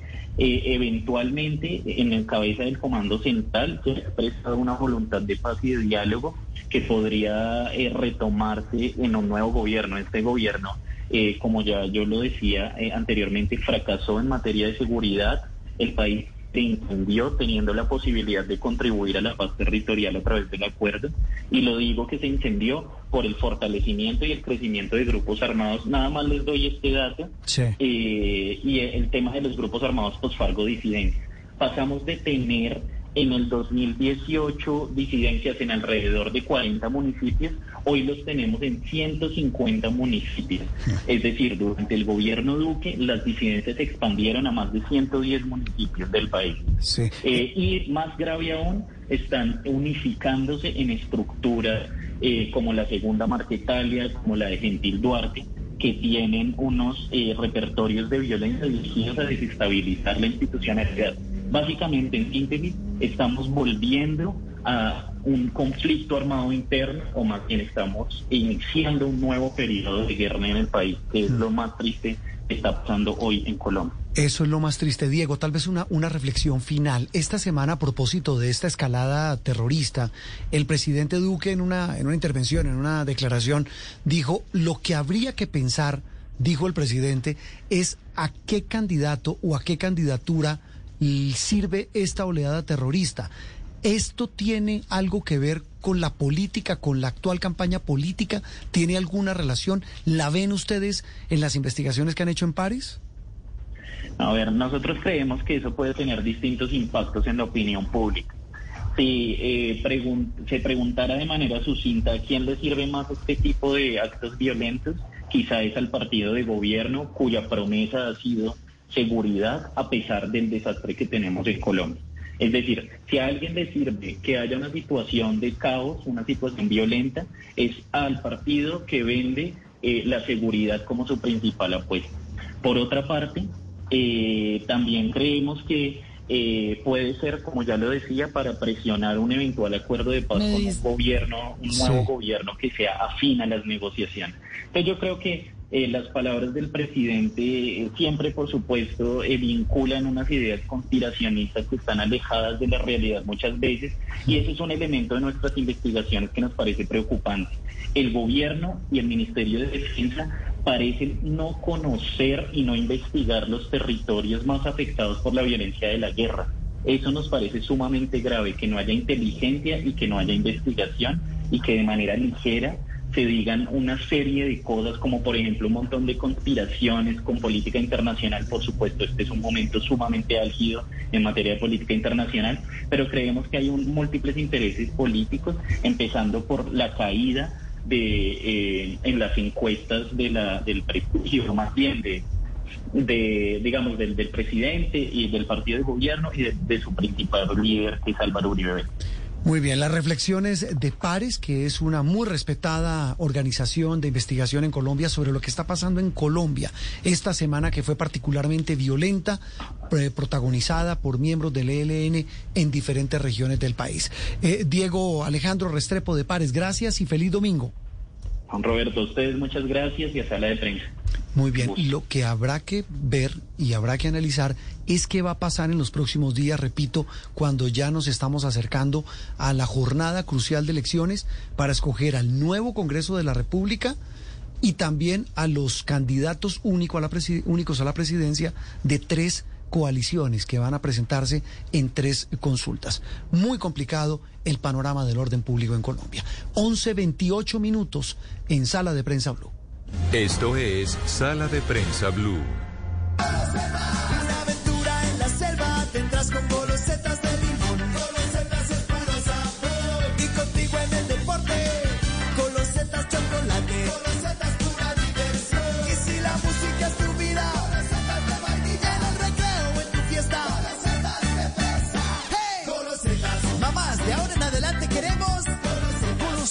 Las nuevas galletas rellenas con sabor a limón, chocolate, vainilla o fresa. Estás escuchando Sala de Prensa Blue. 11 de la mañana, 28 minutos. Muy, muy grave lo que está ocurriendo en el departamento de Boyacá. Una situación muy compleja por cuenta de una un derrumbe en una mina en ese departamento. Nuestro compañero de Noticias Caracol y de Blue Radio es Jairo Niño, lo escuchábamos hace instantes en eh, Voces y Sonidos con Eduardo Hernández, pero queríamos como profundizar un poco sobre lo que ha ocurrido en esta zona. Jairo, 11, 28 minutos, buenos días. Exactamente dónde ocurrió esta tragedia y qué es lo último, qué saben las autoridades y organismos de socorro. Jairo, buenos días. Juan Roberto, muy buenos días. Mire, exactamente es en la mina La Chapa. Esto es una mina de carbón que pertenece al municipio de Tasco, pero queda muy cerca al casco urbano del municipio de Paz del Río. El accidente ocurrió sobre las 4 y 30 de la tarde del día sábado. De una vez los organismos de socorro llegaron a este punto. En, ese momento se hablaba de 15 personas que estaban atrapadas en este socavón de carbón. Sobre las 10 de la noche se conocieron las primeras, eh, el fallecimiento de las primeras seis personas. Esas seis personas fueron sacadas del socavón sobre las 4 de la mañana. Horas después aparecieron ya o localizaron cuatro personas más sin vida. En este momento hay cinco personas que aún son buscadas por los diferentes organismos de socorro, hablando específicamente de salvamento minero de la Agencia Nacional de Minería. ¿Qué ha pasado eh, en, durante estas horas? En este momento, Juan Roberto, está lloviendo, complica un poco más las labores en- de rescate y pues eh, los familiares, eh, diferentes caras, diferentes rostros, situación que nuevamente enluta al departamento de Boyacá porque es una cifra muy triste para esta zona del país. Y escuchen ustedes, 11 accidentes en lo corrido del 2022 que dejan hasta el momento con las 10 personas que ya han salido sin vida en este nuevo accidente, un total de 28 personas muertas debido a accidentes mineros en el departamento de Boyacá.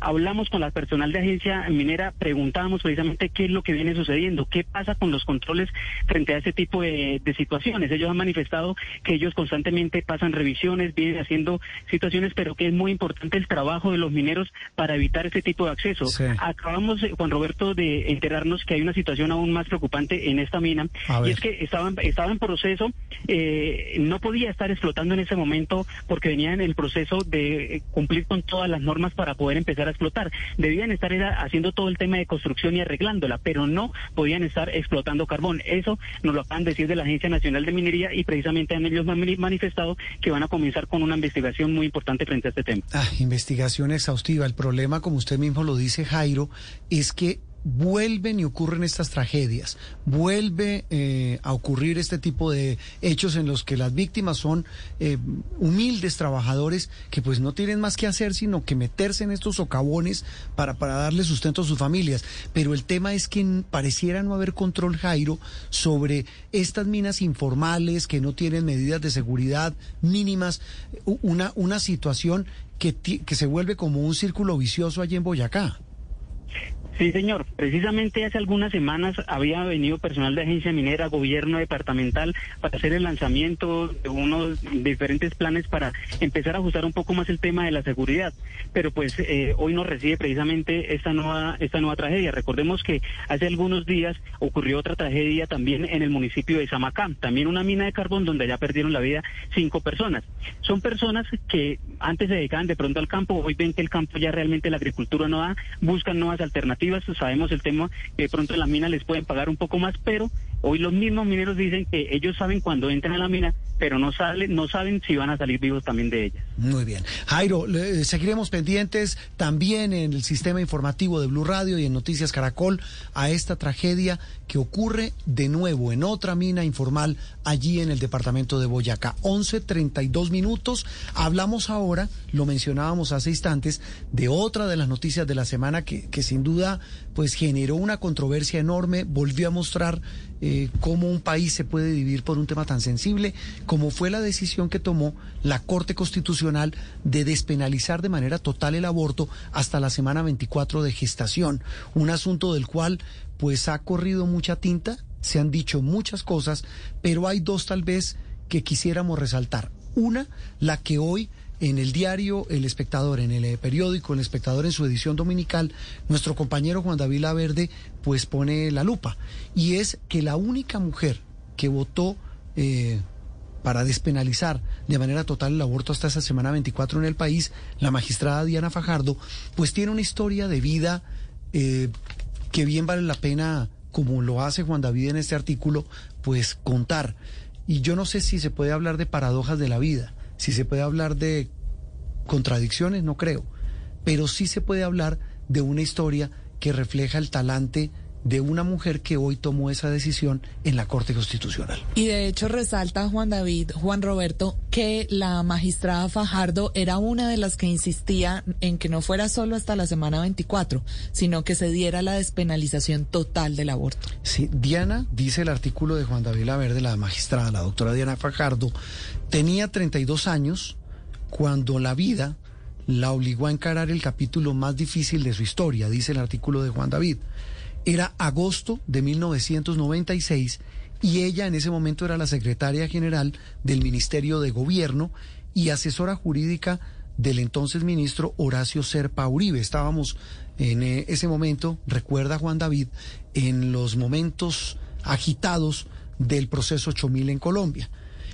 Ella estaba embarazada y tuvo que someterse a un examen de urgencia, luego otro y enseguida uno más, dice Juan David un médico, luego otro y enseguida muchos más.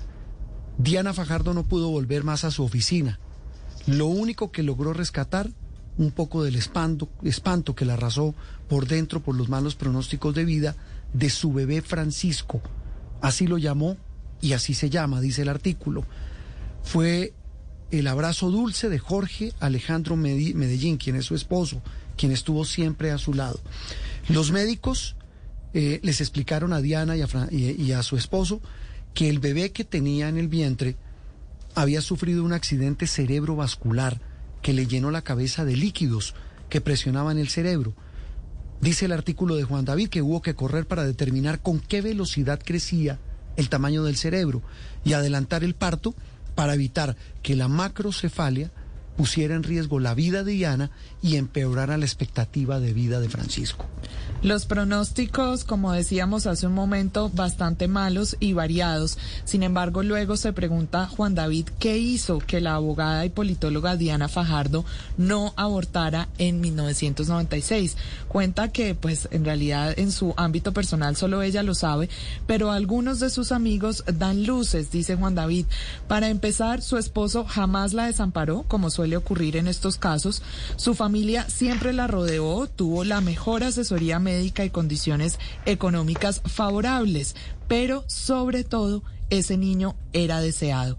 Ese, en ese contexto, su mayor dilema, según dicen los amigos de Diana y reseña Juan David, era saber si podría resistir que su hijo sufriera en exceso y si aquello, que ya era por supuesto demasiado, pudiera impedirle a él una vida digna.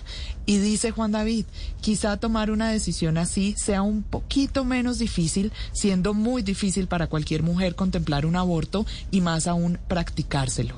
Y ya allí nos cuenta algunas de las cifras de aborto en nuestro país. Sí, sobre este caso particular de la magistrada Diana Fajardo, eh, reseña Juan David Laverde en este artículo en El Espectador que los médicos le daban unos pronósticos desoladores, así los califica, pues decían que en el mejor de los casos, dice algún médico sin mucho preámbulo, les anticipó que lo más probable es que si Francisco nacía, por mucho que luchara abriéndose paso por encima de todas las dificultades, posiblemente terminaba o terminaría en estado vegetativo. Hoy, dice el artículo, Francisco tiene 25 años, pero lo que le ocurrió en el octavo mes de gestación no definió su proyecto de vida. Hoy, dice, es un escritor, un genio y un adelantado espiritual. Esa mujer, en una parte más adelante de este artículo, fue la que determinó y votó sí a favor de la despenalización total del aborto, con muchas consideraciones de parte de amigos cercanos, porque Juan David no habló con la magistrada Diana Fajardo, quien es, dice él, una mujer alejada de medios, de redes sociales, es una académica, es una abogada y una mujer del derecho en toda la extensión de la palabra. Dice alguien que la conoce, ella no defiende el aborto, ninguna mujer quiere abortar.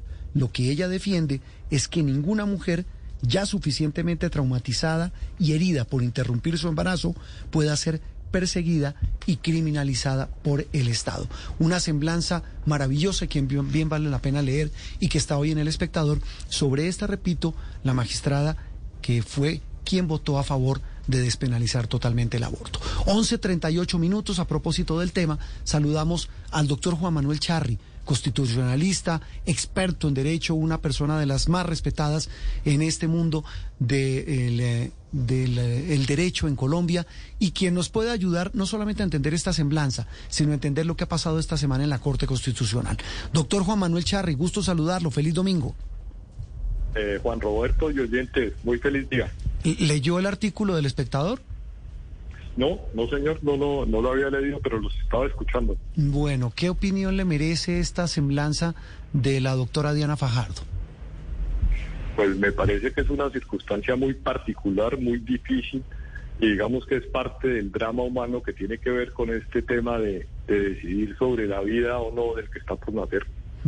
Y ahí vienen todas las consideraciones y para eso entendemos es el artículo de Juan David Verde hoy en El Espectador, para entender, y por eso lo hemos llamado, doctor Juan Manuel, eh, la magnitud, el alcance que pueda tener una decisión de esta. Repito, ya hemos reflexionado mucho esta semana sobre, sobre la decisión de la Corte, pero termina la Corte tomando una decisión que divide al país, pero que nos pone a pensar sobre un asunto que para muchos tiene aspectos de moral, pero para muchos de salud pública.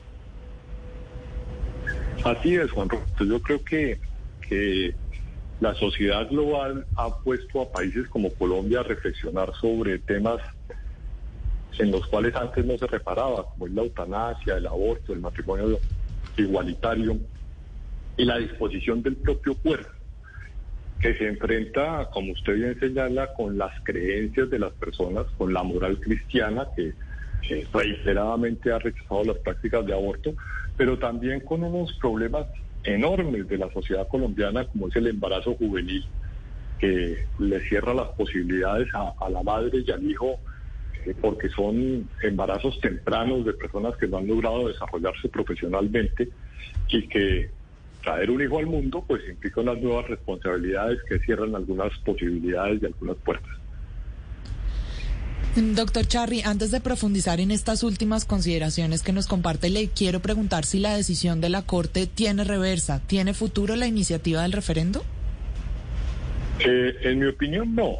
Pues eh, teóricamente existe la posibilidad no solo de un referéndum, que es que los ciudadanos reformen la Constitución o, o aprueben una, una ley que tome decisiones diferentes a las que tomó la Corte Constitucional pero la práctica ha mostrado que los procedimientos de participación ciudadana son de muy difícil éxito. Se ponen en marcha, se demoran, eh, implican mayorías en el Congreso para citar a la votación, pasa por la Corte Constitucional, tiene un trámite electoral con requisitos de participación del 25% del censo electoral y mayoría de los votantes, que en la práctica hace que pues, no hayamos tenido eh, referendos aprobados distintos al del gobierno Uribe, que tenía tal vez 13 propuestas y solo logró aprobar una. Y existe la otra posibilidad, también con muy escasas posibilidades de éxito, que es pedir la nulidad de la sentencia si han habido violaciones al debido proceso, que es una posibilidad que trae el procedimiento eh, constitucional en la Corte, pero que muy pocas veces prospera y Puede intentar, pero habría que identificar en dónde estuvo la violación al debido proceso. Doctor Charri, bueno, primero poniendo eh, patente que, yo estoy de acuerdo con, eh, esta decisión, eh, que, pues hay que garantizar que tan pronto como sea posible las mujeres tengan el derecho a interrumpir su embarazo, pero también tan tarde como sea necesario, por lo que muchas no tienen acceso. Sin embargo, hay una, creo que es un tema que a todos nos ha confrontado tremendamente, porque pues por todas las implicaciones humanas que hay, porque hay tan, tantas voces que tienen algo que decir al respecto, entre esas las voces de los médicos, que, han alzado su voz, muchos de ellos diciendo, bueno, es que a las 24 semanas un bebé ya está formado, ya es un ser sintiente. En ese sentido, hablando desde la jurisprudencia, sabemos que el derecho de una persona termina cuando comienza el derecho del otro. Eh, eso es e, esa premisa, digamos, básica del derecho no hace que esto siga siendo un tema aún no cerrado porque el otro individuo, pues, ya también es sujeto de derecho. Bueno, jurídicamente es un tema muy difícil en el sentido de que tiene muchas discusiones. Por ejemplo, el Código Civil nuestro reconoce que existe persona en el momento en que se tiene vida autónoma. Dicho en otras palabras, en el momento en que se separa el, bebé de la madre. Eh, entonces vienen preguntas como si, si se tienen derechos sin ser persona. Eh, la tendencia mayoritaria es que sí, por supuesto. De hecho, la Corte ha ido mucho más lejos, le ha dado derechos a ríos y a elementos naturales, lo cual es mucho más criticable. Eh, ¿Hasta dónde va ese derecho frente a la capacidad o al derecho de la mujer sus derechos sexuales y a la disposición de su propio cuerpo, que es un tema muy importante que no solamente tiene que ver con el aborto, fíjense que puede y tiene que ver, por ejemplo, con las vacunas. Lo pueden a uno obligar a vacunarse, a, introducirle en el cuerpo sustancias porque se presume que son eh, remedios para evitar pandemias y muertes de otros. Entonces son temas que están sobre la mesa actualmente en los países desarrollados, guardados, que por ya están resueltos. Muchos países tienen aborto con limitaciones de plazo, plazos más cortos, pero lo tienen y está dentro de las políticas públicas de población, de salud, etcétera. Y nosotros pues no lo hemos resuelto y lo debía haber resuelto el Congreso de la República, que no le que no se ha ocupado de los temas eh, de disposición del propio cuerpo y de los temas, digamos, de familia y de, persona. Y eso ha hecho que la Corte eh, entre en los temas por, por la puerta de atrás, a mi juicio, de manera discutible, que es el juzgamiento de un delito. Lo ha juzgado tres veces. La primera vez en el 97 dijo que era constitucional. Después, en el 2006, reiteró que era constitucional y estableció las tres excepciones. Ya ahí había, digamos, una crítica de si podía juzgar por segunda vez el delito y modularlo. Y ahora, en esta ocasión, lo juzga por tercera vez para decir que es constitucional y genera una, una excepción inmensa, que son las 24 semanas, para decir que no es delito con ese criterio cuando ya se había juzgado la norma. Y nos, digamos, nos suscita la inquietud de que tenemos una corte proactiva que está tomando decisiones, digamos, necesarias, pero discutibles en esta sociedad insertada en el mundo global. Sí, y mire que usted toca un punto clave y esa era la siguiente inquietud, doctor eh, Juan Manuel Charri. Hablamos con el constitucionalista Juan Manuel Charri, 11.45 minutos, y es un asunto clave, y es que el Congreso pareciera, no, pareciera no, lo hace, le hace el quite, le escurre el bulto, como decimos en Colombia, a los temas gruesos, a los temas donde tiene que legislar, entre muchos otros, porque estoy viendo aquí el inventario de decisiones. Eh, duras, difíciles que ha tomado la Corte en los últimos años. Matrimonio para parejas del mismo sexo, eutanasia, eh, hace muchos años la dosis mínima de consumo de droga, ahora el tema del aborto. Y eso deriva incluso en una, en una reacción que tuvo el presidente Duque esta semana a propósito de la decisión de la Corte, doctor Charri, y quiero su opinión, cuando el presidente dijo, entre otras cosas, que cinco personas no podían tomar una decisión que afectaba a millones en Colombia. ¿Eso qué implica para la credibilidad de la Corte? A ver, yo creo que el presidente se equivoca. Se equivoca en el sentido de que pues, la Corte toma decisiones de trascendencia nacional porque juzga la ley y lo puede hacer con la mayoría que requiere su funcionamiento, pues son cinco votos. O sea que desde ese punto de vista me parece que, no se puede hacer esa glosa.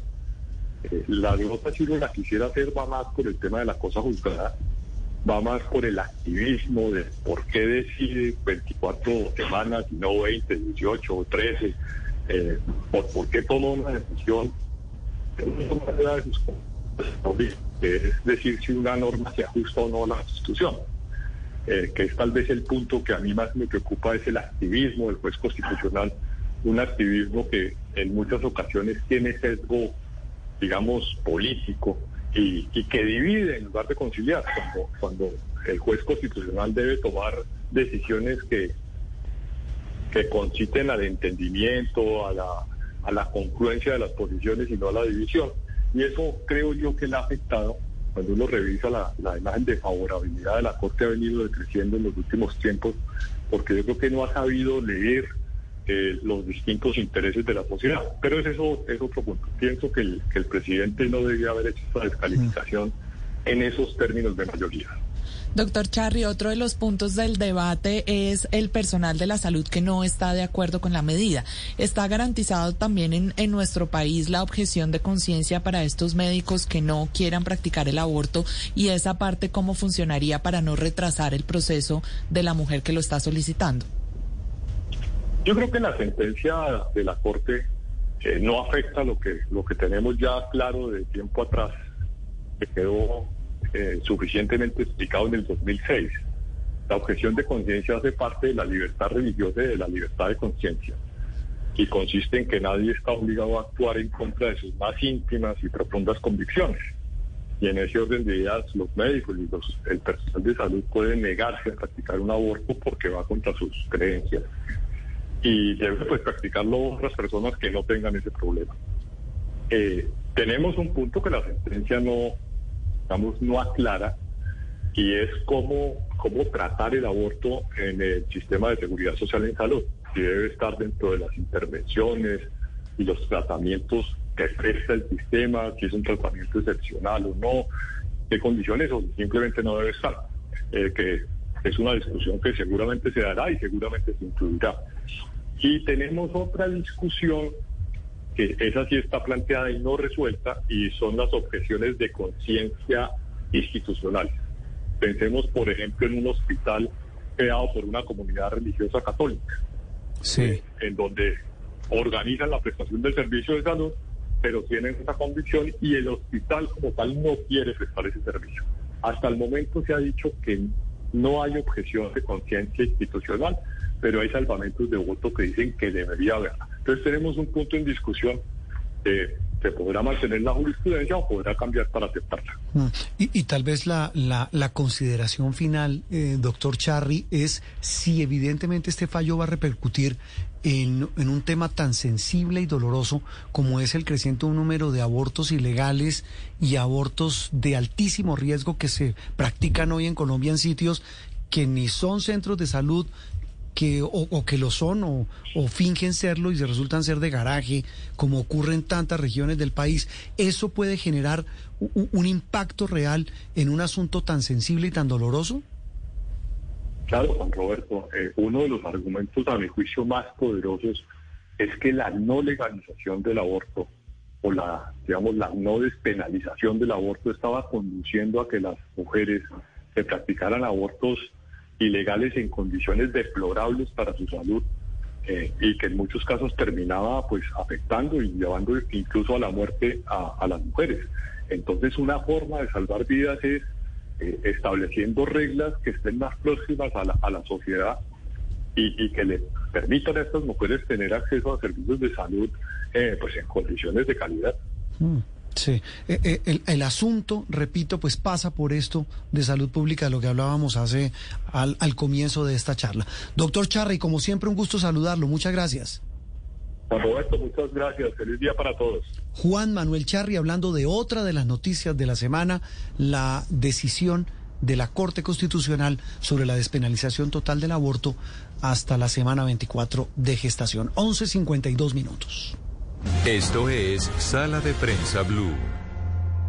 Este fin de semana en Generaciones Blue vamos a tocar dos temas muy interesantes. Por un lado, el 88% de los niños sufrieron algún tipo de afectación en su salud mental por cuenta del encierro y de la pandemia. Y por el otro, les vamos a estar dando consejos de cómo retirarnos el tapabocas al aire libre, pero de una manera segura. Los espero. Generaciones Blue, este domingo a las 12 del día. Generaciones Blue por Blue Radio y bluradio.com. Blue Radio, la alternativa. Estás escuchando Sala de Prensa Blue. 11 de la mañana, 52 minutos. Andreina, ya volvemos a hablar en instante de lo, lo, más reciente en torno a la crisis en Ucrania, la invasión, porque hay noticias que tienen que ver con más sanciones, con la expectativa del diálogo, pero también volviendo a este asunto del aborto de la, de la fallo, de la decisión que ha tomado la Corte Constitucional, eh, quienes están a favor de esa despenalización, pues entregan una radiografía con cifras de lo que implica el riesgo para la mujer hoy someterse a estos procedimientos eh, sin el aval del Estado y sin la protección del mismo.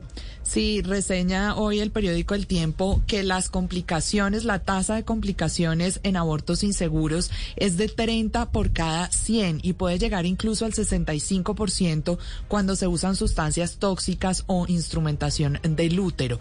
Las complicaciones, por el otro lado, en abortos seguros son 3 por cada 1000.